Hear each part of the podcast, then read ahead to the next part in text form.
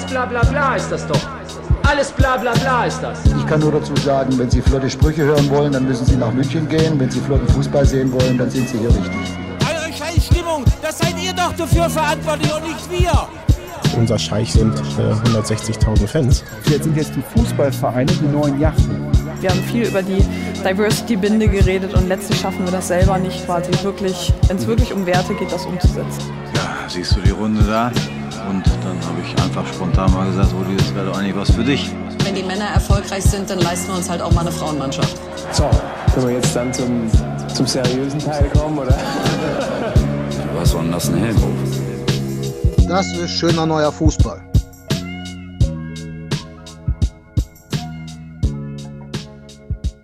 Jedes Mal, wenn ich dieses Intro höre, äh, bin ich kurz dabei, äh, Herrn Watzke zu zitieren, um diese Runde hier vorzustellen. Ich mache es jetzt trotzdem so halbwegs seriös, wie es geht.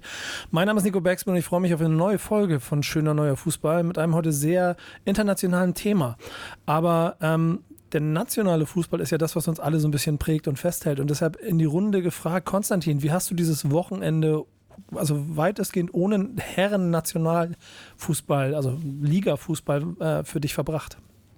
Mit der Herren-Nationalmannschaft und mit Frauenfußball, der lief ja an diesem Wochenende exzessiv. Also, äh, das waren meine beiden äh, fußballerischen Inputs, die ich mitgenommen habe. Natürlich, klar, äh, voller Fokus dann auch äh, Samstagabend auf das Spiel in East Hartford. Äh, Kai, Schön, dass du mit dabei bist. Hast du als äh, alles Fahrer von Werder Bremen den grandiosen Heimsieg der Werder Bremen Frauen live im Stadion erlebt oder nur mit am Handy mitgezittert, so wie ich? Nur am Handy mitgezittert. Ansonsten hat sich mein Fußballwochenende tatsächlich auch nur auf das Länderspiel reduziert. Das war aber ganz gut. Das heißt, wir konzentrieren uns hier aufs Wesentliche, ähm, was ja eigentlich ganz schön ist in so einer ruhigen Phase. Man kann sich mal auf die sportlich zentral wichtigste Frage dieser Nation ähm, konzentrieren, wenn man nicht andere Baustellen im Gesicht hat. Äh, Tommy, äh, du bist der Grund, warum wir zu spät aufnehmen. Wie geht's dir?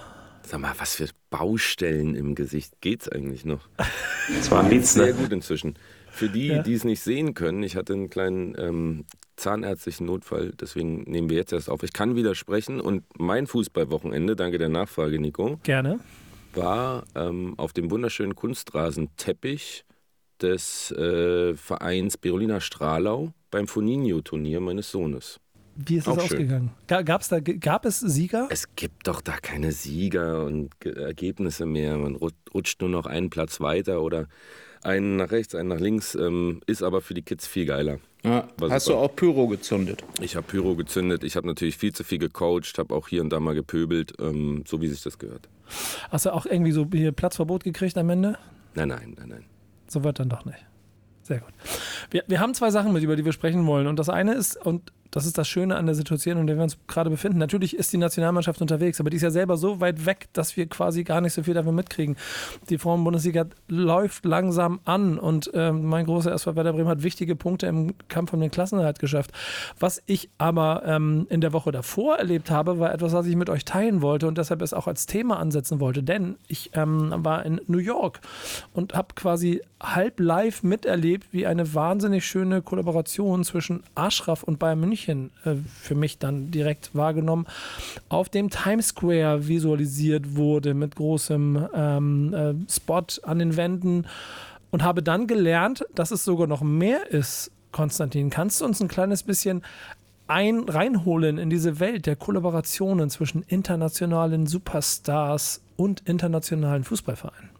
Nicht komplett neu, also als jemand, der zum Beispiel äh, den AC Milan ja intensiv verfolgt, äh, habe ich natürlich auch mitbekommen, wie ähm, Milan in der letzten Zeit, also schon vor einiger Zeit zum Beispiel die Kollaboration mit Rolling Stones hatte. Das ging zurück auf ein Konzert äh, der Rolling Stones 2022 in Mailand. Daraus hat sich dann diese Kollaboration entwickelt und auch noch eine andere, zuletzt mit Off-White. Also das ist jetzt nicht komplett neu. Bayern hat jetzt diesen Schritt gegangen.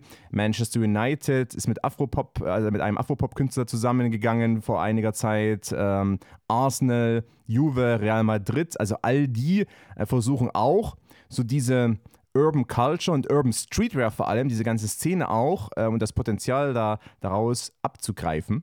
Und natürlich dann die Frage auch eigentlich an die Runde ist. Ich meine, jeder kann ja dann auch äh, das mitverfolgen, hat es vielleicht auch gesehen, auch die Produkte, die dann auf den Markt gebracht werden. So, erstens, was haltet ihr davon natürlich? Und ähm, wie viel Fußball steckt da drin? Und ist das auch der richtige Weg, den der Fußball da beschreitet? Ich mag die Frage und ich, ich gebe sie direkt mal direkt weiter an unseren ähm, äh, Vermarkter-Experten Kai. Äh, schlägt dein Herz größer, wenn du siehst, Bayern München, Aschraf, Times Square? Also mein persönliches Herz sehr. Nicht für den FC Bayern, aber äh, ich glaube, wir finden alle ja irgendwie Aschraf einen sehr äh, interessanten, kreativen und natürlich machen die Bayern das, um, um ihre Marke halt so ein bisschen jünger, emotionaler und cooler aufzuladen, um sich damit auch eine neue Zielgruppe erschließen, zu erschließen, so ein bisschen edgier zu werden. Also ich finde das gut. Also, und man muss auch klar sagen, das wissen wir, glaube ich, alle. Also, Bayern hat dafür signifikant in die Tasche gegriffen. Also, die bezahlen Aschraf und äh, die bezahlen auch am Ende die Kampagne drumherum. Ich glaube aber tatsächlich, dass sich das äh, für die lohnt und ich glaube auch, dass es gerade in der Internationalisierung in, in so Märkten wie den USA ein Schritt ist, den viele Vereine, äh, insbesondere aus Deutschland, gehen müssen, weil das dort etwas angesagter ist, solche Kollabos zwischen, zwischen Urban Culture Artist und, und, und Sportvereinen. Das sehen wir ja auch im Basketball, im E-Sport sowieso, aber auch in der NFL äh, und Co. Da ist es halt wichtig, ähm, sowas zu machen. Und es ist vor allem auch eine Chance, sich gegenüber anderen Vereinen, ich sag mal Barcelona, Madrid und natürlich die Premier League Clubs zu differenzieren, die alle äh, in, in, in den Markt USA gehen, eher mit dem Pitch, das sportlich relevantere Produkt zu sein. Sprich, bessere Spieler, international erfolgreicher. Und da, klar, kann der FC Bayern punktuell mithalten, aber ich finde es halt auch spannend, wenn man sich differenziert und eher so ein, sagen wir mal, probiert, eine coole Marke zu werden, ähm, weil sportlich wird es auf Sicht, wird man nicht mithalten können. Okay, ich gehe mal ganz kurz nochmal hinterher mit zwei, drei kleinen Fakten dazu, um hier nochmal was aufzulösen. Wir gehen so selbstverständlich davon aus, dass die Leute Aschraf kennen. Ähm, kurz zusammengefasst würde ich sagen, ein äh, Junge aus Frankfurt, der an irgendeiner Stelle in seiner, äh, an seinem Weg äh, auch mit einem Gespür für Fashion und Style 6pm gegründet hat, eine Marke, die daraufhin offensichtlich viele Menschen seiner jüngeren Generation voll fasziniert hat und so einen Pull darauf hat, entwickelt hat, dass es heute dazu führt, dass ähm, quasi jeder Drop, also mittlerweile schon gar nicht mehr, aber dass jeder Drop ähm, ausverkauft ist und äh, ein absoluter Hype um seine Klamotte entstanden ist, wo er nicht ganz alleine ist, aber ähm, auch noch andere Kollegen quasi einen ähnlichen Erfolg in dieser Generation gefeiert haben. Ähm, damit zweifelsohne ein Protagonist einer Generation, die dafür sorgen, dass wenn man als Bayern München cool werden möchte, dass man so jemanden nimmt. Das Ganze liegt jetzt aber nicht ganz alleine bei Bayern München. Es ist nämlich die, äh, oh jetzt geht es nämlich los, Lifestyle-Kollektion von Adidas. Ähm, Fußballtrikots als hochwertige Streetwear. Dort hat Arsenal London mit Pusha T gearbeitet, Bayern eben mit Ashraf, Juventus Turin mit Giampaolo Scura, äh, Manchester United mit Adenkunle Gold, dem Afropop-Künstler, und Real Madrid mit Alemann.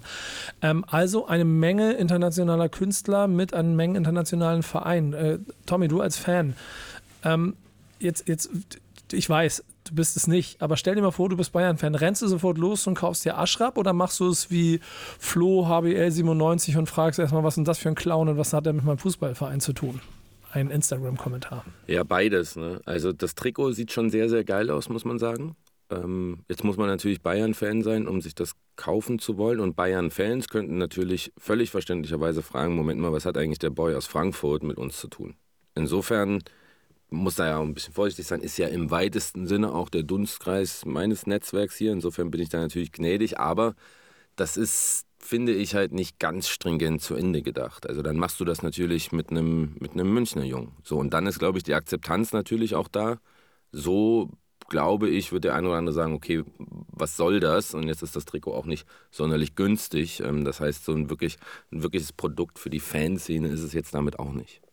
Ja, zumal, ich meine, wenn ich aufs Design schaue, da ist natürlich auch wenig quasi Bayern-Trikot noch vorhanden. Also jetzt, wenn wir mal vom klassischen Bayern-Trikot ausgehen, weil es natürlich schon sehr darauf abzielen, dass es so minimal invasiv wie möglich ist, wenn ich jetzt das Trikot auf der Straße trage und nicht direkt so sofort als, ah, okay, Bayern-Trikot äh, erkannt wird, weil ich glaube auch gerade in äh, Europa haben wir eine andere Trikotkultur zum Beispiel, eine andere Jersey-Kultur als eben in vielen anderen Teilen der Welt. Also es gibt viele, viele Länder, in denen es einfach gang und gäbe und vollkommen normal, ähm, dass ich einfach ein Trikot trage auf der Straße und das ist einfach so mein, mein, mein ähm, Look ist. Ich meine, vielleicht nicht unbedingt jetzt, wenn ich jetzt in einem Bürojob arbeite und irgendwie Managerposition habe, aber so ganz klassisch auf der Straße im Trikot rumzulaufen, gibt es in vielen Teilen der Welt, das ist schon ja, Jahre, Jahrzehnte normal. Ähm, hierzulande ja nicht, ja, weil man immer denkt, okay, was, was mit dem?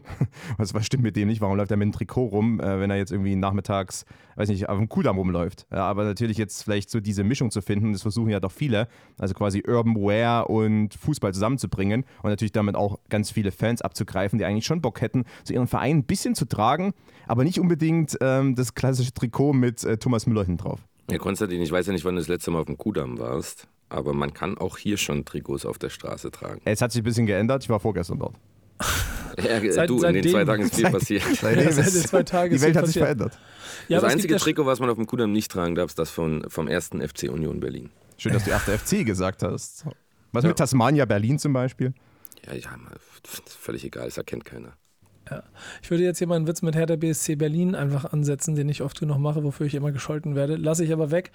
Versuche nochmal ganz kurz eine abschließende Klammer, um das Ganze rumzufassen, weil es sicherlich mal ein Thema ist, das man mal größer machen kann, alleine in Bezug darauf, wie man mit klassisch gelesenen Fußballvereinen mit viel Tradition, jung und fresh und in eine neue Generation hineinkommen kann. Und diese ganze Kollaboration ist ja, coole Leute machen coole Trikots da draus. Vielen Dank an Adi, dass die das Ganze möglich machen. Und es ist vor allen Dingen kein großes Logo des Sponsors auf der Brust etc. pp. Kai, ist das die goldene Zukunft oder ist das einfach dann trotzdem ein sehr, sehr schwieriges Minenfeld, wenn man sich die Kommentare ansieht, die ja schon in der Vielzahl eher damit zu kämpfen hatten, äh, dass Ja? es stattgefunden hat. Ja, also es gab unheimlich zwiespältiges ähm, Feedback un- unter den Postings und ein zweiter sehr entscheidender Punkt, selbst ähm, Bayern hat gar nicht so viel dazu gemacht, weil sie wahrscheinlich auch ein bisschen Angst hätten. Ja. Ich hätte gedacht, also wenn du sowas machst, ähm, dann musst du auch durchziehen, weil es, es ist eine echte Chance. Also ich bin schon ein bisschen auch bei Tommy, da gebe ich ihm recht. Also es ist halt die, die, die Geschichte stringenter erzählt. Wenn du natürlich einen, einen Künstler hast, der sich auch mit dem Verein identifiziert oder auch dieses Mir San Mir oder Münchner Roots hast, in Summe finde ich es aber trotzdem erstmal gut, dass sie es einfach machen. Also wir sind ja auch diejenigen, die immer modernes Marketing so ein bisschen einfordern von den Vereinen. Jetzt traut sich hier mal ein Verein auch mit einem, mit einem zeitgemäßen Künstler was zu machen. Was ich, ich finde es eigentlich ganz gelungen. Ist ja, glaube ich, auch relativ nah am dritten Auswärtstrikot. Deshalb ist es eher, ähm, ist es jetzt vielleicht nicht die, die, die Revolution, die, die modische, aber zumindest so eine gewisse Evolution ähm, in, in so ein Streetwear, äh, in so eine Streetwear-Richtung. Das finde ich schon echt gelungen. Ähm, und deshalb kann ich, kann man ja auch mal sagen, das ist doch einfach mutig, dass sie es machen. Also von mir aus gerne noch viel mehr. Und was deine Frage angeht, ist das die Zukunft? Also wenn du, wenn du deinen Verein noch mehr als Marke inszenieren möchtest, dann ist das auf jeden Fall ein guter, guter Weg, solche Kollabos einzugehen. Ähm, nicht nur im Fashion-Bereich, auch im Musikbereich gibt es ja schon die ersten Schritte, siehe Olympique mit eigenem Rap-Label. Ähm, das finde ich einfach cool, wenn es halt zu deiner Stadt, zu deinem Verein passt, weil es einfach eine Chance ist, äh, neue Zielgruppen und eine neue Markenschärfe zu generieren. Also ich bin immer pro sowas. Ich schließe das jetzt hier ab, denn äh, die Steilvorlage zum Hauptthema, die nehme ich auf jeden Fall mit und das Thema ist zu groß, als dass wir es hier so nebenbei sprechen sollten. Ähm, in, zum richtigen Zeitpunkt werden wir uns mal mit diesen Möglichkeiten der neuen Zielgruppen in diesen urbanen Subkulturen für Vereine beim Besch- beschäftigen. Äh, aber ähm, du hast so viele schöne Begriffe gerade benutzt, die ich alle hätte nehmen können, wie äh, neue Zielgruppen, äh, mutig sein, mal nächsten Schritt machen, äh, größer denken. Wir haben ein Hauptthema, das größer kaum gedacht sein kann. Und ähm, Tommy, du bist jetzt hier quasi ja der Fan in der Runde. Ich stelle mich voll auf deine Seite. Wir beide sind ja Jungs, die quasi gerne alles fahren. Äh, Konstantin, für die nächste WM müssen wir auf jeden Fall Reisepass einpacken und vielleicht das ein oder andere Visum beantragen, oder? Jein. Wir können darüber sprechen, wie die nächste WM aufgebaut ist. Ich glaube, du musst für ein Land eventuell ein Visum beantragen. Aber wir gehen erstmal äh, vielleicht, hören wir mal rein, was Gianni Infantino, der äh, Godfather, nein, der Präsident ähm, der FIFA zu sagen hat zur Vergabe der WM 2030. World football has unanimously agreed on something as important as the hosts of the FIFA World Cup, thus setting another example of how dialogue and mutual understanding can result in agreements where actually everyone wins, in particular the fans, the players, and all the regions of the globe. So I would like to say thank you.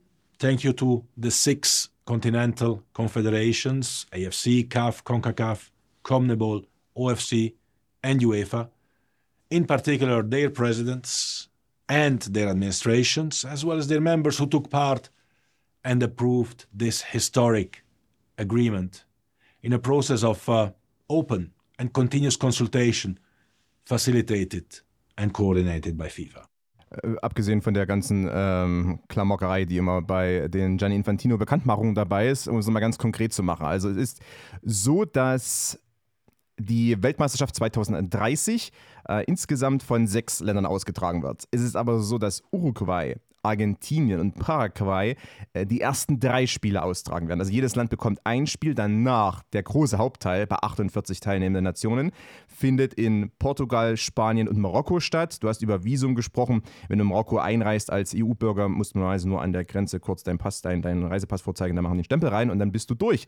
Wie ich weiß aus vielen Marokko-Reisen. Also du solltest normalerweise kein Visum beantragen. Die drei Spiele in Südamerika ähm, sind deshalb vergeben worden aus zweierlei Gründen. Erstens hat sich äh, dieses Trio beziehungsweise Chile war auch teilweise noch involviert, also eigentlich ein Quartett beworben um die Ausrichtung. Die sollten es nicht bekommen. Es sollte an das äh, Trio aus Europa slash Nordafrika gehen. Und Uruguay hat 1930 die erste Weltmeisterschaft ausgetragen. Das ist dann das 100. Jahr, äh, das Jubiläum und deshalb bekommt beispielsweise Uruguay jetzt eben ein Spiel zugesprochen. Die Spiele, die drei, werden natürlich hauptsächlich dann von Fans dort vor Ort, dort unten quasi ähm, dann gesehen. Und da spielen auch die drei Teams dann, also ihre drei Nationalteams sind natürlich dann im Einsatz. Deshalb, ich glaube nicht, dass das unbedingt äh, eine Sache sein wird, wo viele europäische Fans dann äh, zum Beispiel nach Montevideo reisen. Ich habe so viele Fragen und ich habe das, bin mir nicht so sicher, ob wir in dieser Runde jetzt so viele äh, kontroverse Sichtweisen auf das Ganze bekommen. Deswegen, Jungs, tut mir einen Gefallen, versucht euch ein bisschen in eure Rollen, die wir euch ja manchmal so zuschustern, auch hineinzudenken. Aber Tommy, fangen wir bei dir an. Hackt's da bei den Leuten oder machst du schon Reiseplanung für 2030 mit so einem, mit solchen Optionen? Ah, ich, ich weiß, ich habe irgendwie den Punkt verpasst, als man die WM nicht nur an ein Land vergeben hat, sondern jetzt neuerdings an sechs. Früher also wir haben doch früher einfach, hat ein Land eine WM ausge, ausgetragen. Was ist, was ist denn da auf, auf, auf, in der Zwischenzeit passiert? Ich glaube, ich glaube eine Erhöhung von 16 auf 48 Teilnehmer in den letzten 100 Jahren. Glaube ich auch. Also, dass das kein einzelnes Land mehr bezahlen kann, ähm, das wird sich wahrscheinlich äh, auch nicht mehr umkehren, es sei denn, äh, man kommt aus dem arabischen Raum oder jetzt in den USA, ähm, wobei die sind ja auch zu dritt, Kanada und Mexiko, also Kommando zurück. Also das, das wird, ist, glaube ich, fast irreversibel. Aber ich, dahinter steckt ja am Ende auch so ein bisschen mehr. Ne? Also ähm, wir gehen ja wahrscheinlich gleich noch auf die Konsequenzen für, für 34 ein. Aber es gilt natürlich auch viele Anspruchsgruppen bei den einzelnen ähm, nationalen Fußballverbänden oder kontinentalen Fußballverbänden, in diesem Fall muss man ja eher sagen, zu befrieden, denen was zuzuschustern, um sich äh, wieder mal äh, Votes zu wählen. Also das schwingt da ja mit. Ja, total. Und aus Fansicht, Nico, weil du, weil du gefragt hattest, also es ist natürlich aus ganz vielerlei Gesichtspunkten eine völlige Katastrophe. Also wenn du als Fan wirklich sagst, ich will hier, will hier möglichst viele Spiele sehen, musst du möglichst viel reisen. Das ist aus nachhaltiger Sicht nicht unbedingt optimal. Das ist aus finanzieller Sicht nicht optimal. Also das ist ja im Grunde überhaupt nicht zu schaffen. Ja, das ist ja eine, ist eine halbe Weltreise, wenn du, wenn du da jetzt irgendwie einigermaßen stringent bei ein paar Spielen dabei sein willst. Wir sind uns aber auch einig, dass diese ganze Geschichte wahrscheinlich auch gar nicht mehr wirklich für den klassischen Fan konzipiert ist. Insofern ähm, kann ich schon verstehen, warum die Verbände da jetzt auch nicht unbedingt Rücksicht drauf nehmen. Ich bin auch nicht unbedingt ein großer Fan von dieser 2030er WM, wobei ich ein paar positive Punkte mal rausstellen möchte, um zumindest, äh, dass wir das vielleicht ein bisschen kontroverser diskutieren Jetzt können. Jetzt bin ich gespannt. Ja, also Punkt 1 ist, diese, wie gesagt, die drei Spiele in Südamerika, ähm, die sind aus meiner Sicht nicht so entscheidend, weil die drei Teams von, also von Paraguay, Argentinien und Uruguay werden spielen, also die sind eh qualifiziert, so wie es aussieht, dann für die WM und spielen dann gegen drei europäische Teams. Gut, die Fans dieser drei europäischen Teams oder zwei europäischen, eines asiatischen Teams, wie auch immer, die sind dann, wenn die alle Spiele sehen wollen, gut, das ist dann ein Problem für die. Also dieses eine Spiel. Danach geht es also relativ geordnet weiter, eben in Portugal, Spanien, Marokko, finde ich jetzt rein von der geografischen äh, Dimension her gar nicht mal so extrem. Zumal ja Marokko eigentlich ein Land ist, was sich bis auf Marrakesch und Fez ja sowieso nur an der ähm, Westküste abspielt. Ähm, Im Inneren gibt es ja nichts weiter, also klar, man kann jetzt irgendwie im Atlasgebirge spielen, aber ich glaube, das hat jetzt eher weniger Sinn, da gibt es kein Stadion. Ähm, und Portugal ist ein kleines Land, Spanien, Portugal, das passt. Ich finde auch noch eine positive Komponente ist, wir dürfen nicht vergessen, äh, es gab lange ähm, die marokkanische Abhängigkeit von Spanien bis in die 50er Jahre hinein. Und vor einem Jahr haben sich beide Länder ähm, ausgesöhnt, weil Spanien ja diesen äh, Switch gemacht hat und wirklich bei der Westsahara-Frage sich auf die Seite Marokkos gestellt hat. Also zumindest aus politischer Sicht ist es natürlich aus, aus meiner Perspektive heraus äh, zu befürworten gewesen auf eine gewisse Art aufgrund der langen Spannungen zwischen Spanien und Marokko, dass sich die beiden Länder zusammengetan haben, um eine WM gemeinsam auszurichten. Also rein mal aus politischer Sicht, weil die Spannungen sind extrem und von ähm, äh, dann von der Grenze, also quasi von Gibraltar aus äh, zu Tangier, ist es ja wirklich nur ein kurzer äh, Bootritt. Da ist man drüben auf der anderen Seite und äh, diese Spannungen haben schon große geopolitische Auswirkungen gehabt zuweilen. Also das ist ein bisschen was Positives, was ich mal rausheben möchte, wo ich natürlich Tommy komplett recht gebe. Die WM ist einfach nicht mehr für den klassischen Fan gemacht. Aber es ist ja eine reine Zweckgemeinschaft, auch dieser Bit dieser drei Staaten. Ne? Also ich glaube, originär wollte ja Marokko, wollten die nicht singulär anbieten und Spanien und, und, und Portugal zusammen. Und dann hat die FIFA gesagt, also so wird das nix, ähm, macht mal zu dritt. War aber, aber relativ äh, frühzeitig dann klar. Also ja, Marokko hat lange immer wieder versucht, ähm, auch als vielleicht das Land mit der am bestentwickelsten Stadioninfrastruktur und Infrastruktur generell. Denn wer Marokko kennt, weiß, super ausgebaute Autobahnen, ähm, bessere Raststätten als in Deutschland im Übrigen. Aber äh, also jedenfalls äh, ist es schon so gewesen, dass äh, Marokko längere Zeit erstmal singulär dabei sein wollte oder singulär austragen wollte. Da hatten sie aber auch wenig eigentlich Chancen gehabt. Das hat dann auch ähm, König Mohammed beziehungsweise dann äh, das Kabinett auch eingesehen, dass das Ganze vorangetrieben hat. Marokko hat sich ja schon sechsmal erfolglos um eine WM beworben. Seit 1994, eigentlich fast jedes Mal. Wenn Afrika eine Chance hatte, hat man sich darum beworben und war nie erfolgreich gewesen. Also natürlich eine Zweckgemeinschaft, aber diese Zweckgemeinschaft wäre nicht möglich, hätte Spanien nicht diesen politischen Schritt Richtung Marokko unternommen vor einiger Zeit, weil dann wären die beiden Länder derart auf nicht Kriegsfuß, aber schon auf unterschiedlichen Wegen gewesen, dass man wahrscheinlich nicht hätte zusammenkommen können ich will noch eine Sache zu Südamerika sagen. Also Paraguay zum Beispiel hat eigentlich auch keine realistische Chance, jemals noch eine Weltmeisterschaft auszutragen. Also insofern ist es, ist es für die und auch für eigentlich Uruguay aufgrund der, aufgrund der Größe des Landes ähm, auch natürlich irgendwo schon positiv, dass wir überhaupt mal ein Spiel austragen dürfen. Ich weiß, es ist alles unter dem Gesichtspunkt, dass die WM sich einfach komplett verändert. Nur Paraguay kann einfach realistisch gesehen keine WM mehr austragen. Ähm, die Zeiten sind vorbei. Keine FIFA-Weltmeisterschaft. Ja, eine E-Sports-Weltmeisterschaft würde gehen. Aber bleib, bleiben wir noch mal ein kleines bisschen bei dem, bei dem fankulturellen Punkt. Jetzt mal abgesehen davon, dass wir alle einig sind, dass das schon ein bisschen wild ist und Konstantin ein paar positive Faktoren davon hat. Was ist das, was eine Weltmeisterschaft bisher für dich immer ausgemacht hat, Tommy? Naja, also für mich ist natürlich zentral in meinem Gedächtnis die WM 2006 in Deutschland was es da ausgemacht hat, ist, du hast ja nicht nur ein Fußballturnier in deinem Land, sondern du hast auch die Möglichkeit, so ein bisschen was früher die Expo war, du hast die Möglichkeit, dein Land auch mal zu präsentieren. Du kannst ähm, Land und Leute präsentieren, du hast ganz viele Menschen zu Gast, ähm, da wird das ein oder andere Klischee auch mal über den Haufen geworfen ähm, und kannst positiv überraschen. Also so eine WM ist ja immer auch eine tolle Gelegenheit, um dich als gesamtes Land zu präsentieren. Oder als sechs gesamte Länder, das geht natürlich auch, ähm, umso besser. Also eine WM, ja, auch ein, so ein Momentum, wo, wo alle mal ein bisschen zusammenrücken, wo man sogar in Deutschland auch mal eine Deutschlandfahne sozusagen aus, vom Balkon hängen kann, ähm, wenn man, auch wenn man das sonst vielleicht nicht machen würde. Ja, also eine tolle Gelegenheit eigentlich, ähm, so zumindest wie es mal gedacht war. Finde ich aber ehrlich gesagt auch, also diese kulturelle Integration, dieser Austausch, der wird ja gar nicht unbedingt gefördert dadurch, wenn du halt das an ganz viele verschiedene Staaten vergibst. Das ist ja ein Irrglaube, dass du dadurch dann irgendwie mehr Durchmischung hast. Du hast ja eher weniger. Also ich fand es auch eher schön, dass quasi ein, ein Land oder eine Region Gastgeber ist und die quasi andere, andere äh, äh Bevölkerungsgruppen einlädt und dass dadurch halt äh, kultureller Austausch gefördert wird. Ich glaube, das findet halt bei mehr Spielorten nicht unbedingt statt, weil es zu weniger Reisen einfach von den Leuten führen wird. Und ähm, jetzt vielleicht mal so aus einer Vermarktungssicht gedacht, das ist eindeutig ein Zeichen wieder, dass sich solche Turniere auch von den Stadionbesuchern wegbewegen hin zu den Fernsehzuschauern, weil für die TV-Vermarktung sind natürlich auch drei Spiele in Südamerika ganz gut. Also du kannst das an die, das ist der Haupteinnahmensquelle, die, die nationalen TV-Verträge.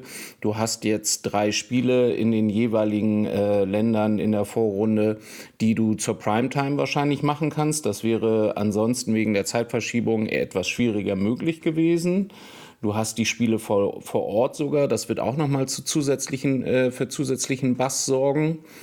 Und die Sponsoren, sprich Hospitality-Kunden, die kannst du auch noch mal ganz anders ansprechen. Also du kannst lokal viel besser Hospitality und lokale Sponsoren einbinden, wenn du halt ein Spiel hast, ähm, als wenn die jetzt äh, quasi nur im TV werben müssen. Das heißt, aus einer Vermarktungsperspektive für Medienrechte, Hospitality, sprich VIP-Kunden in den Stadien vor Ort und auch die Einbindung von von lokalen Sponsoren aus Uruguay, aus Argentinien und aus Paraguay macht, macht es total Sinn. Für den Public-Zuschauer, der die Spiele sehen möchte, gerade für die europäischen Teams, die dann vor Ort in, in Südamerika spielen, macht es eigentlich überhaupt keinen Sinn. Du kaufst dir Follow, Follow Your Team und musst auf einmal einen äh, ne Flug da äh, zusätzlich Drei einplanen. Ja, das ist ja totaler Murks, ne? Aber, Aber man Kai, muss halt auch sagen, Kai, Follow Your Team so ist halt auch finanziell uninteressant für die FIFA. Wo du das jetzt so erklärst, ne? Kann ich mir äh, langsam aber sicher vorstellen, dass das Thema Vermarktung wirklich da der Treiber war bei der FIFA. Ich glaube, also Vermarktung und äh, ja, jetzt gut, jetzt bin ich drauf reingefallen,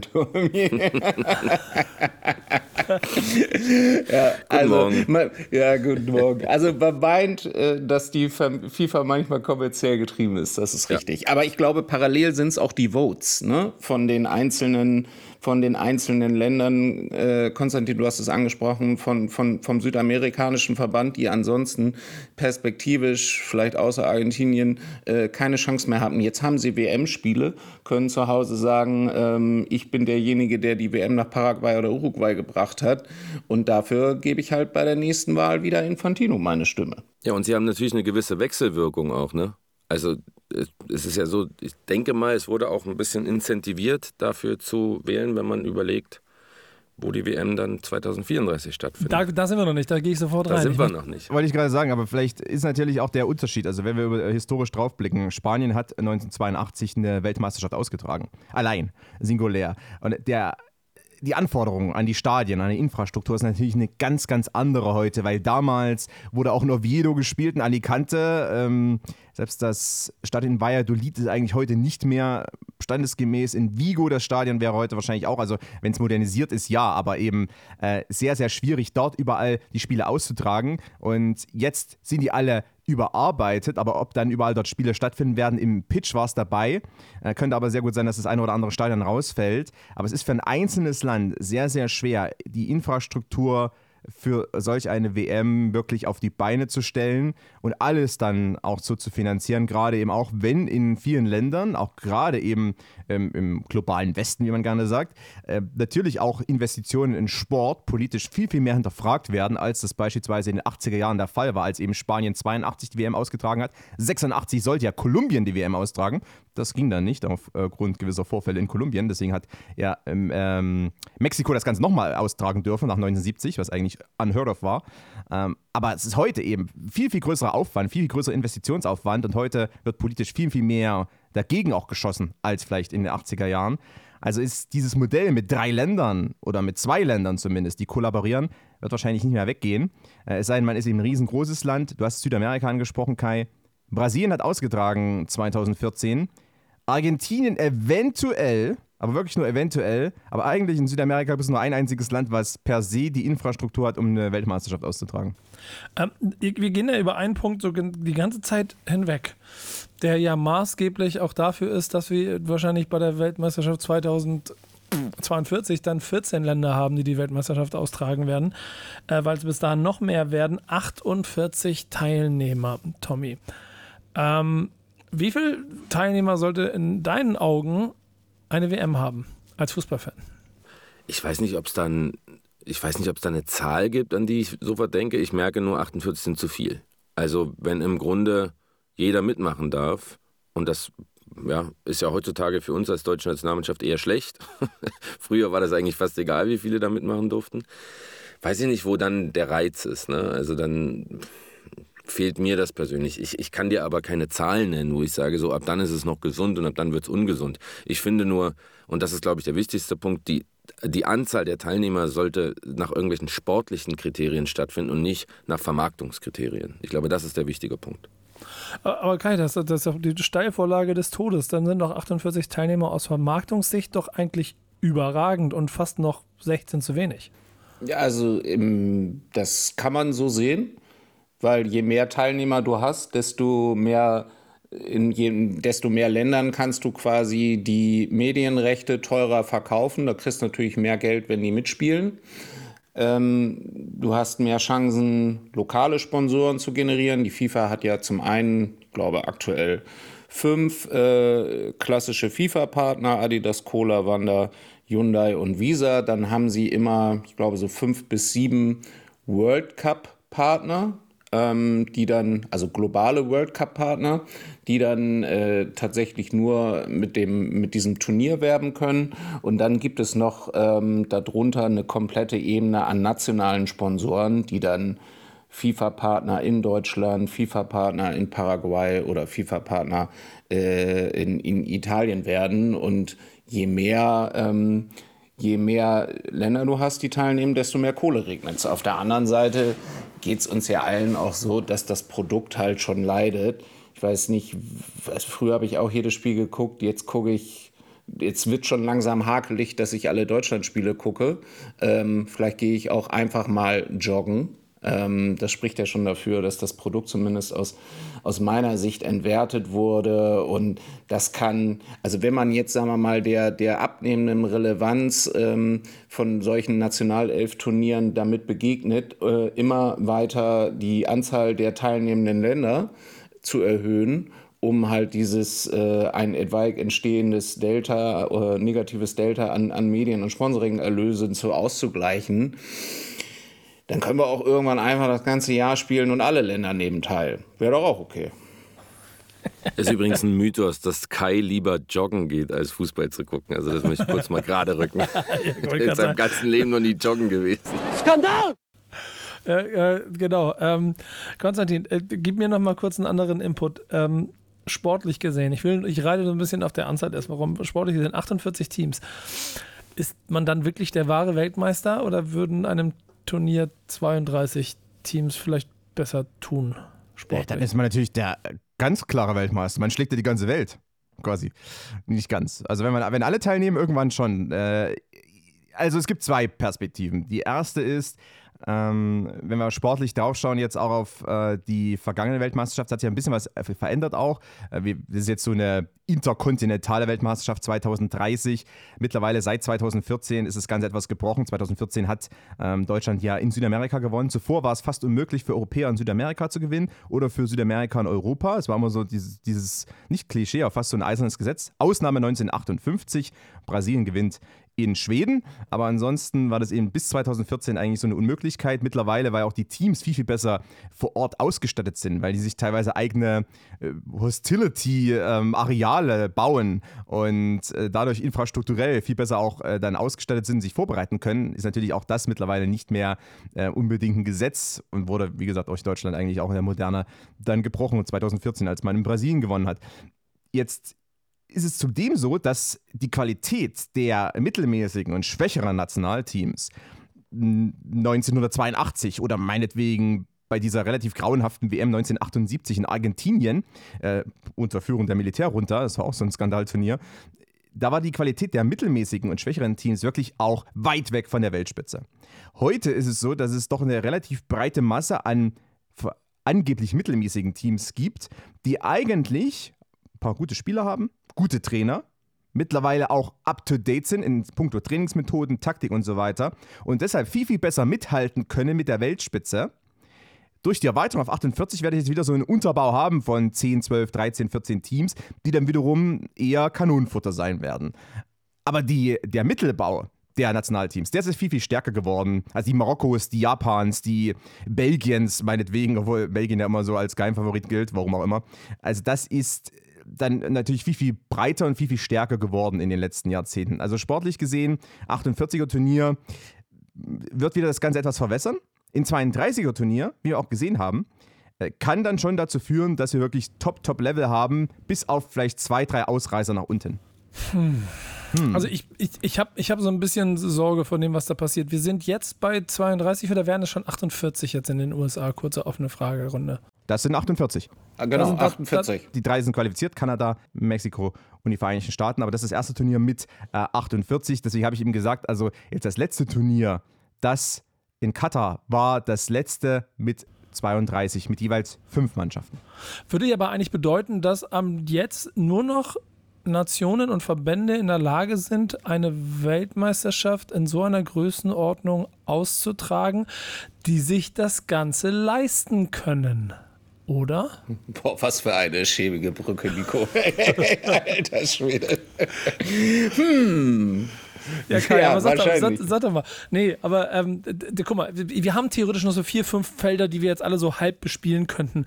Aber ein Fakt, der mir natürlich die ganze Zeit ähm, äh, auch noch vom, vom Auge herläuft, ist einfach die Frage, warum wurde das gemacht? Und da geht es ja vielleicht auch um das Politische und ich weiß nicht, ob Konstantin das ausführen möchte oder, oder jemand von euch sonst. Ähm, ein Schelm, der Böses denkt, warum das so getan ist. Es gab wohl strategische Gedanken dahinter, das so zu planen, dass jetzt sechs Nationen eine Weltmeisterschaft austragen, damit danach der Raum frei ist, vielleicht für den einen oder anderen Kandidaten, der es noch äh, vielleicht in den nächsten Jahren machen möchte. Aber Konstantin, vielleicht hast du auch einen schlauen Menschen, der uns was dazu sagt. Das war mein Eindruck dazu. Oh Gott, oh Gott, oh Gott. Nehmt ihm die Buttons weg. Nein, das, äh, als du das gerade auch gesagt hast, die Überleitung, das, hat, äh, das war so wie so ein True Crime Podcast Moment. Fand ich. Sehr gut. Äh, es ist ja jetzt, also es äh, sind einige Tatverdächtige raus und jetzt äh, schauen wir drauf, wer sein könnte. Also, schauen wir mal ganz äh, einfach, äh, ganz nüchtern auf diese ganze Situation. 2026 äh, führt die CONCACAF, also der, der nord- und mittelamerikanische Verband, der ähm, trägt die WM aus. Ne? Das sind drei Vertreter von CONCACAF. Ähm, dann 2034, 2030 haben wir UEFA. Dann haben wir die CAF, also der afrikanische Verband durch Marokko und äh, CONMEBOL, also der südamerikanische Verband. Und es ist ja eigentlich so das Gesetz, okay, wenn ein Verband eine WM austrägt, kann der beim nächsten oder übernächsten Turnier nicht schon wieder in das austragende Land aus diesem Verband stammen. Heißt, ich habe also vier Verbände eliminiert und habe noch zwei, die übrig sind. Der asiatische und der ähm, ozeanische. Jetzt ist es so, dass natürlich viele erstmal auf Saudi-Arabien blicken. Saudi-Arabien als äh, kommender Player mit MBS als ähm, derjenige, der das wirklich auch pusht, äh, dass die vielleicht 2034 dann die WM austragen wollen. Das ist auch Teil des Sportkonzepts ähm, des Königreiches. Dann haben wir China. Die Volksrepublik hat von Gianni Infantino vor einiger Zeit mal so eine Art Blankoscheck bekommen, nach dem Motto, wenn China mal austragen möchte, dürfen sie es gerne tun. Äh, wir stehen dem vollkommen offen gegenüber. Und dann eventuell ein, wieder mal, äh, Länderkonglomerat aus Ozeanien, vielleicht auch aus dem äh, pazifischen Raum, also mit Indonesien, Australien, ähm, die sich ja vielleicht zusammenschließen, weil alleine würde Australien das auch schwerlich stemmen können aufgrund der nicht vorhandenen Zahl an Top-Stadien. Also das ist die momentane Lage. Und natürlich, viele schauen jetzt drauf und sagen, okay, man hat eigentlich das Ganze getan, 2030 diese, diese drei Verbände mit reingenommen, um den Weg freizumachen für den asiatischen, sprich Saudi-Arabien oder die Volksrepublik China. Ich, ich finde das ja ehrlich gesagt auch gar nicht so schlimm, wenn man das so macht. Ähm, und dass es da Absprachen gibt, gab es, glaube ich, schon immer. Aber es fühlt sich halt trotzdem diesmal, also es fühlt sich ja gar nicht mehr so nach, nach irgendwie einem, einem Wettbewerb oder einer, einer echten Abstimmung an, sondern einfach, jetzt wird alles nur noch unter sich aufgeteilt. Und keine Ahnung, das Kulturelle, das Fußballkulturelle und das Länderkulturelle, auch diese, diese Rotation in den einzelnen Kontinenten, das ist auch alles nur noch gefaked. Und wenn man zumindest offen sagen würde, dann würde ich es vielleicht auch gar nicht so schlimm finden, im Sinne von, hey, wir wollen halt eine, eine WM im, im, arabischen Raum haben und deshalb äh, geben wir es jetzt Saudi-Arabien. Aber dann sagt es doch einfach ganz offen. Von mir aus sagt doch ganz offen, dass es da die besten kommerziellen Möglichkeiten gibt. Das ist ein Land, was sich das leisten kann. So, lass uns eher zusammen gucken, dass es eine möglichst nachhaltige WM wird. Diese, diese, diese offene Unehrlichkeit, ähm, und dieses Gewäsch von Infantino, wenn er dann über Integration, Völkerverständigung und so redet, das ist ja eher so das, was einen so fuchsig macht. Ähm, es gibt nicht, ja noch einen anderen Punkt. Es ist ja auch, also im Grunde hast du jetzt noch die Zeit, dich zu bewerben bzw. Interesse zu bekunden, so eine Gegenveranstaltung zu Saudi-Arabien äh, zu initiieren bis Ende Oktober. Die Bewerbung muss dann bis Ende November fertig sein. Allein das ist ja auch schon völlig unrealistisch. Educated Guess, Saudi-Arabiens Bewerbung wird schon relativ vollumfänglich vorliegen. Ähm, das heißt, die hatten da ein bisschen mehr Zeit. Ist natürlich auch ein bisschen Mauschelei. Und bei einer Sache würde ich dir gerne widersprechen. Also ich habe durchaus ein Problem damit, eine WM in Saudi-Arabien zu haben. Genau dasselbe Problem, was ich damit hatte, dass die WM in Katar war. Ähm, ich will keine Fußball-Weltmeisterschaft in Ländern, die alles, was, was wir uns hier über Jahrhunderte erkämpft haben, mit Füßen treten. Und da will ich vor allem kein Vehikel sein mit dem Sport, ähm, um da einfach ja, Sportswashing zu betreiben und das Ganze zu normalisieren. Also vielleicht ein Kommentar dazu und dann gerne, lass uns gerne auf dieses Sportswashing-Thema eingehen. In der Regel sind alle Entscheidungen getroffen, bevor der, ähm, der offizielle Ausschreibungsprozess beginnt. Also da, glaube ich, hast du recht, Tommy. Das ist so genauso wie bei den Medienrechtevergaben. Ähm, die, die, die Ausschreibung selber ist, glaube ich, dann einfach nur noch der formelle Prozess, aber die Entscheidung dürfte jetzt schon sicher sein. Ich, ich möchte ganz kurz mal ein Ding mit reinwerfen, weil das auch zur 230er WM noch ganz gut passt ähm, und dieses gesamte, gesamte Krux da drin so ein bisschen beschreibt. Es geht um Olympische Spiele. 1996, Vergabe. Das war irgendwann in den frühen 90er Jahren und das ist das erste Mal mein kleines romantisches Sportherz gestorben, als ich mir vorgestellt habe, wie schön es wäre, die Olympischen Spiele in Athen auszutragen, weil vor 100 Jahren ist ja da einer hingelaufen oder war das so? Weiß ich gar nicht. Auf jeden Fall die, die ersten nicht Olympischen ganz, Spiele. aber. Ja, genau, aber die ersten Olympischen Spiele und ist das nicht schön romantisch und das funktioniert und am Ende gehen sie nach Atlanta und ich habe ein paar Jahre später für mich erst wirklich realisiert, warum sie nach Atlanta gegangen sind. Ähm, äh, aufgrund eines Kaltgetränks mit äh, einer Geheimformel. Ähm, da bin ich das erste Mal quasi äh, an der Kommerzialisierung des Sportes zerschellt, die jetzt ja per se aber nicht der Teufel sein äh, oder sollte oder ist, also je nach Blickwinkel wahrscheinlich schon, aber weil es nun mal in, zum gesunden Weg dazugehört. Nur haben wir hier ja eine schon seit jetzt eigentlich seit ein paar Weltmeisterschaften und seit sehr langer Zeit eine offensichtliche Ver Verschiebung von, von Turnieren und eine Steuerung vor aller Augen der Welt, ohne dass man irgendwie groß dagegen aufbegehren kann. Vor allen Dingen nicht als Fan. Ähm, es, es wirkt so ein bisschen, als wären die Fans vergessen. Ja, ja also und, ignoriert, äh, würde ich eher sagen. Entschuldige, Konstantin, aber nur ein Satz von mir dazu. Also ich glaube, das ist, die sind nicht vergessen, das ist denen einfach scheißegal. Die wissen ganz genau, also die im Sinne von die FIFA und natürlich die, die ähm, Vorsitzenden der Kontinentalverbände, die wissen ganz genau, dass das ähm, dass das äh, negative Konsequenzen hat für den einzelnen Fan, aber es ist halt für die Entscheidungsfindung keine relevante Zielgruppe. Da geht es einfach viel stärker, okay, um die globalen Sponsoren, um natürlich die, die Sicherung des eigenen Standings in, im Kontinentalverband und am Ende natürlich auch im FIFA Executive Committee. Es geht um, um, um TV-Anstalten, wie kann ich irgendwie die Medienerlöse optimieren, wie kann ich auch auf politischer Ebene Deals sichern. Also wir alle wissen auch, ähm, was äh, was, was Katar quasi in Ländern investiert hat, auch in Deutschland, ähm, die am Ende äh, für, für die WM dort votiert haben, also in der klassischen Wirtschaft. Frankreich, da ist da, glaube ich, auch ein großer Profiteur davon gewesen, dass sie sich für Katar als, als WM-Ort 22 stark gemacht haben. Ähm, das sind im Prinzip die relevanten Entscheidungskriterien. Und leider ist es halt so, dass sich für den Fan der einzelnen Nationalmannschaften und zunehmend auch für, den, für die Fans im, im, im gastgebenden, die Fußballfans in, in den gastgebenden Ländern, das interessiert die FIFA nicht. Das ist tragisch, Konstantin.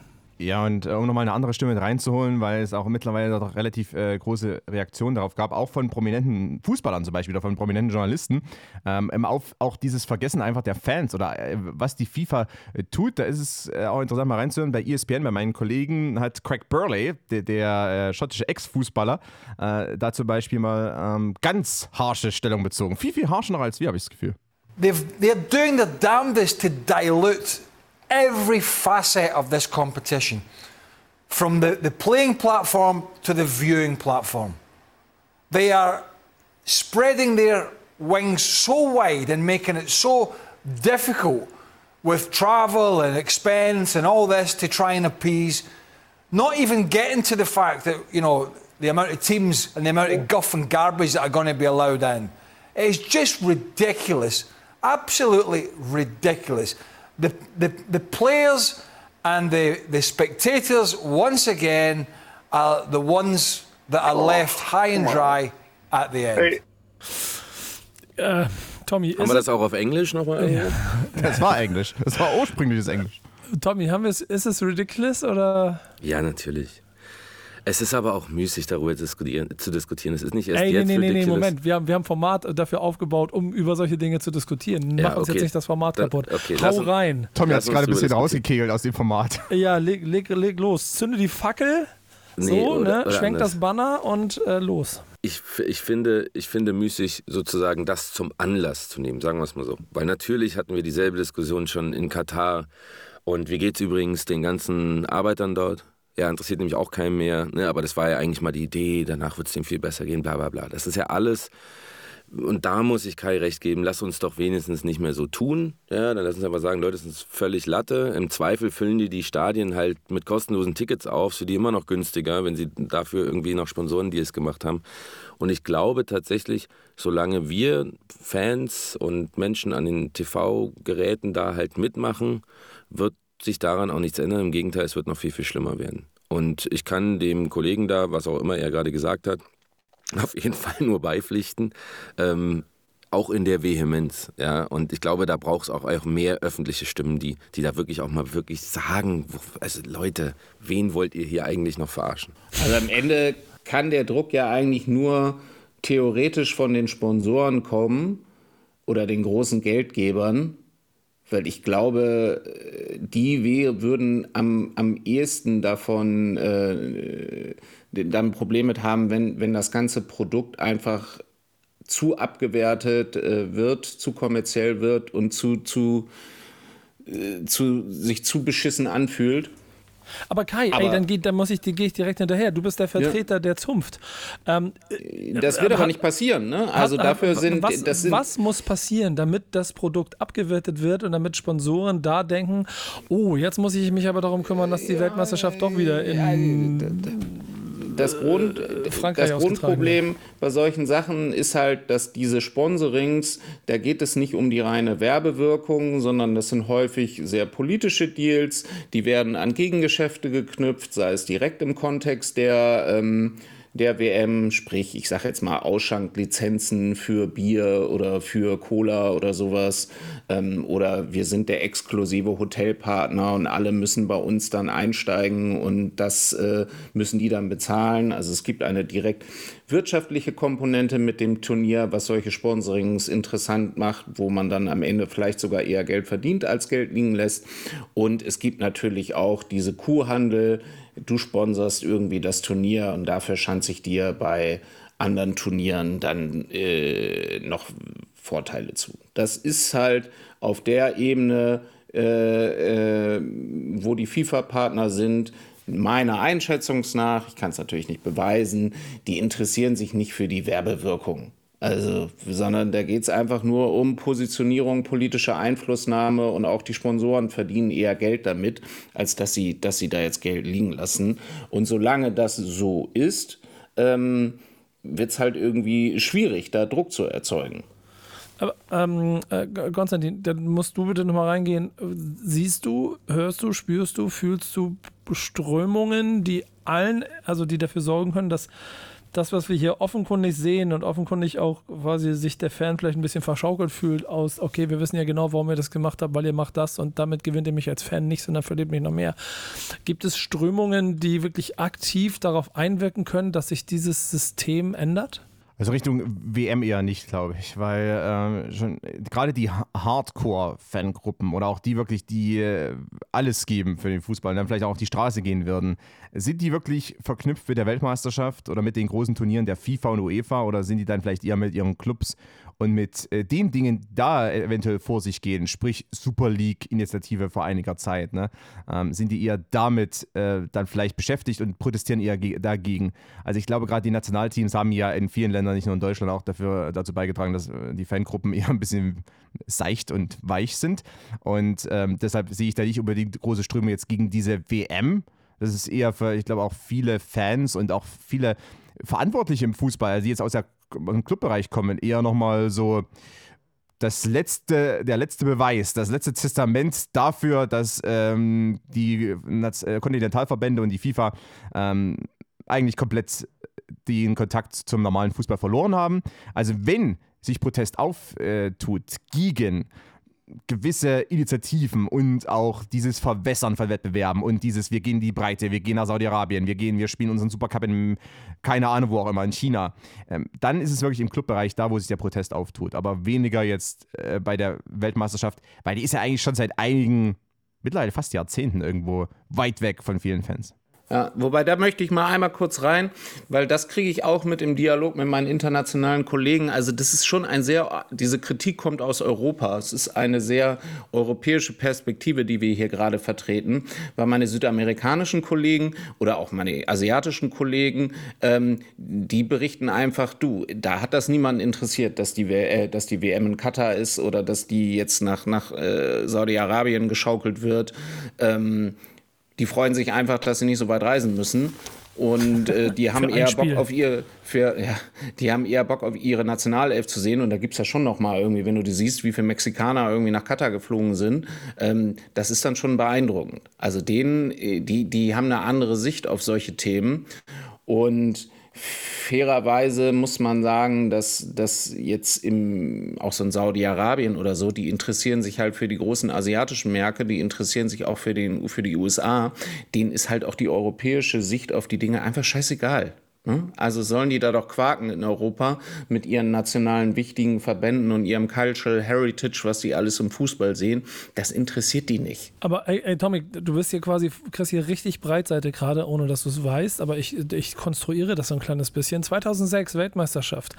Offensichtlich nicht alles ganz glatt gelief, gel, gelaufen ähm, äh, mit der Vergabe und mit der Beschaffung der, der Vergabe. Trotzdem hast du ein Sommermärchen gefeiert, wie du es ja gesch geschrieben hast und man konnte so ein bisschen äh, Kulturen zeigen, wie man selber ist. 2010 Südafrika, große Diskussion über sinnlos gebaute Stadien, die danach ja bestimmt ganz sinnvoll weiterverwertet werden, wovon, glaube ich, keins weiterverwertet wurde, sondern sie alle jetzt vor sich hin rotten. 2014 äh, Brasilien, eine Weltmeisterschaft, die auf jeden Fall im Zeichen der Armut des Landes stand und der totalen Überschuldung Brasiliens für die Weltmeisterschaft, was eigentlich danach eher für einen politischen äh, Rechtsruck im Land gesorgt hat, als für äh, völker, völkerverständigende Maßnahmen etc. pp. Und jetzt sind wir bei einer Katar-WM, über die man sich in Europa wahnsinnig aufgeregt hat. Ich habe das gleiche Bild damals aus den USA mitgebracht. Ich war während der USA, während der WM in den USA, habe mich da mit ein paar Leuten, als sie das gezeigt haben, nur so locker auf der Straße unterhalten und es war allen vollkommen egal.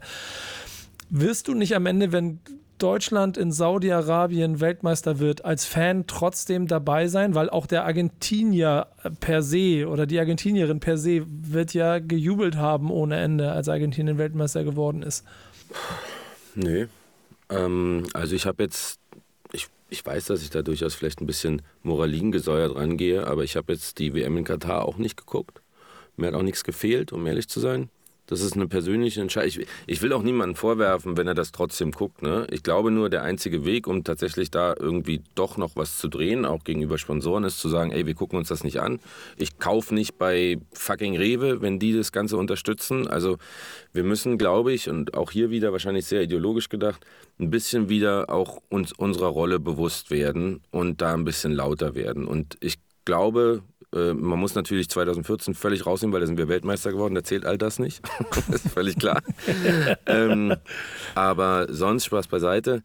Ähm, natürlich kann das sein, dass das Saudi-Arabien nicht interessiert, aber ich, ich, ich kann schon verstehen, wenn jetzt zum Beispiel der eine oder andere sagt, so Moment mal, wir geben hier wie viel Geld jeden Monat für, äh, für ARD und ZDF aus, für GEZ und ihr bezahlt jetzt Millionen dafür, um das zu zeigen. Also nur mal, wenn man sich mal so einen Paradigmenwechsel nur mal vorstellt, ja, wir sind ja alle Visionäre, dann kann ich mir schon vorstellen, dass irgendwann auch mal die öffentlich-rechtlichen sich rechtfertigen müssen, warum sie so einen Quatsch überhaupt noch zeigen und darüber, dafür so viel Geld ausgeben.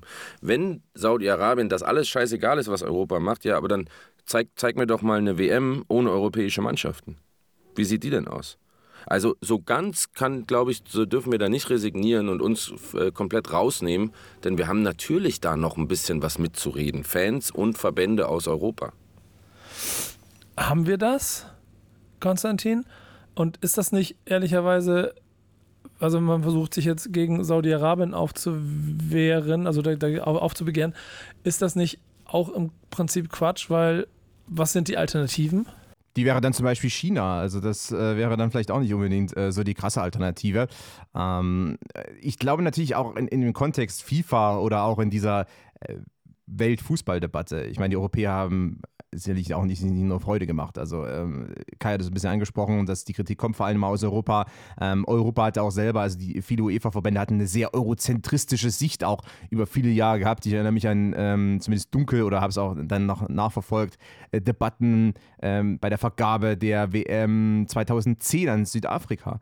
Äh, auch da äh, gab es Kritik aus Europa, obwohl, warum eigentlich? Ne? Also es, es, gab immer eine eurozentristische Sicht, nach dem Motto, ja, ähm, eigentlich die WM sollten die äh, acht besten europäischen Teams und Brasilien und Argentinien sein und dann spielen wir das aus und jedes Finale in Wembley, Olympiastadion oder in Olympico. Aber ansonsten bitte nichts daran ändern. Das ist natürlich auch äh, irgendwie der falsche Weg gewesen. Äh, und zumal auf eine gewisse Art und Weise, und da kommen wir vielleicht auf ein Thema, was wir irgendwie in, in die nächsten Mal besprechen können. Dadurch, dass zum Beispiel jetzt auch, wenn wir auf Saudi-Arabien blicken, zuletzt Spieler aus Europa in Herrscharen nach Saudi-Arabien gewechselt sind. Dass zuvor äh, viele Spieler aus Europa auch teilweise nach äh, China gegangen sind, als sie mal diesen kurzen Push hatten mit ihrer Super League. Das ist dann auch wiederum ein wenig legitimierend äh, der ganzen saudi-arabischen Fußballstrategie gegenüber. Dass eben dann Jordan Henderson bei der englischen Nationalmannschaft vor wenigen Tagen gespielt, ausgebuht wurde, okay. Aber er war bei der englischen Nationalmannschaft dabei nach seinem Wechsel zum Team von Steven Gerrard. Wie viel moralischen Grund hat eigentlich Europa dann noch? Weil eigentlich genau das wollte ja auch Saudi-Arabien. Die wollten Stars holen, aber die wollten sich auch auf eine gewisse Art und Weise legitimieren, genauso wie China das versucht hat, äh, genauso wie es andere Länder schon versucht haben. Ähm, also diese, auch diese Liga aufzubauen und überhaupt dann die Stars zu sich zu holen, das war ja auch vor dem Hintergrund ist das geschehen.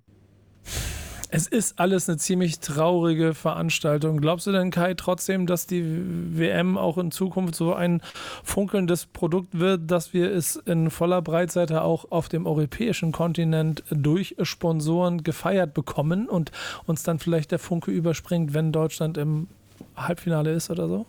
Ich kann mir das nicht vorstellen. Ich glaube schon, dass das Produkt nachhaltig beschädigt ist das, ich glaube auch, dass, dass äh, die, die Einschaltzahlen abseits der deutschen Länderspiele ähm, signifikant runtergehen. Und ich glaube, dass auch die Sponsoring-Volumina aus, aus Europa äh, runtergehen werden.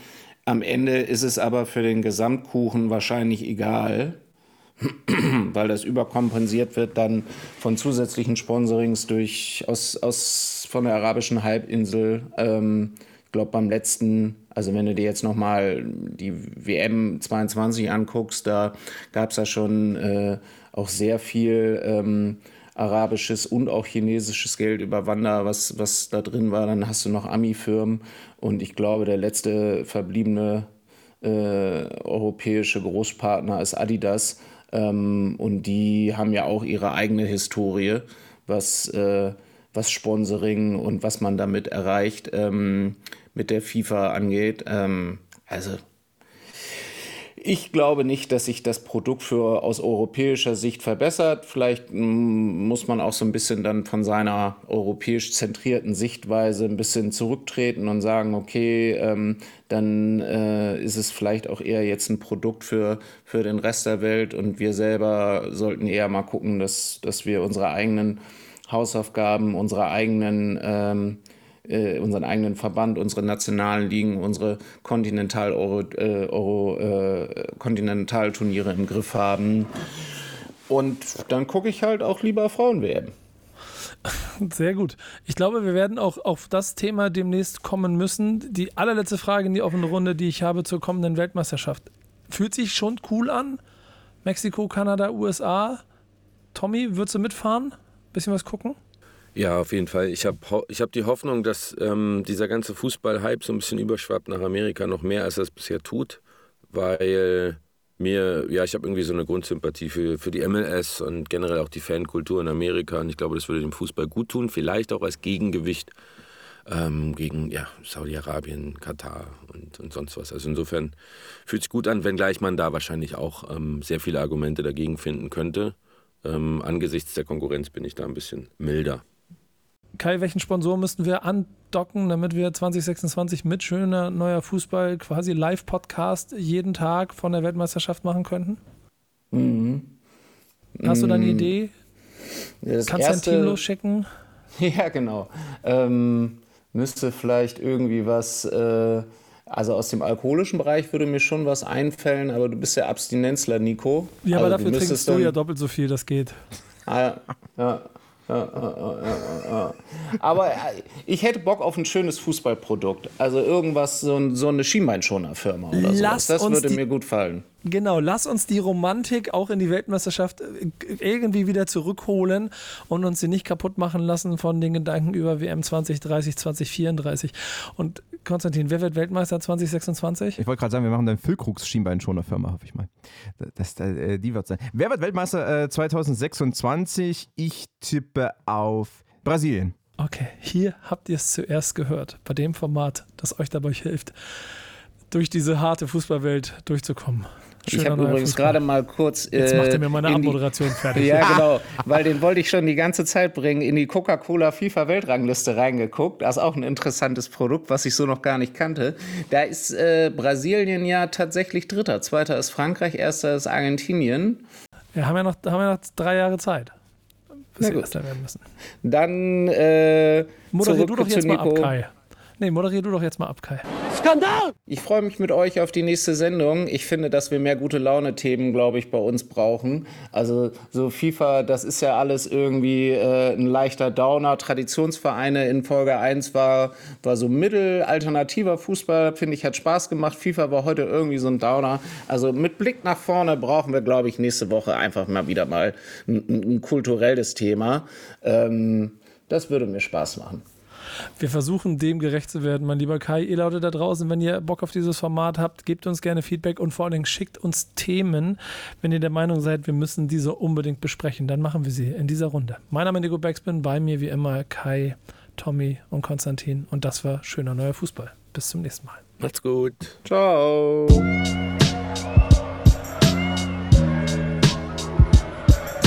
Jo, mein Name ist Lackmann One, LAK General und das war schöner neuer Fußball.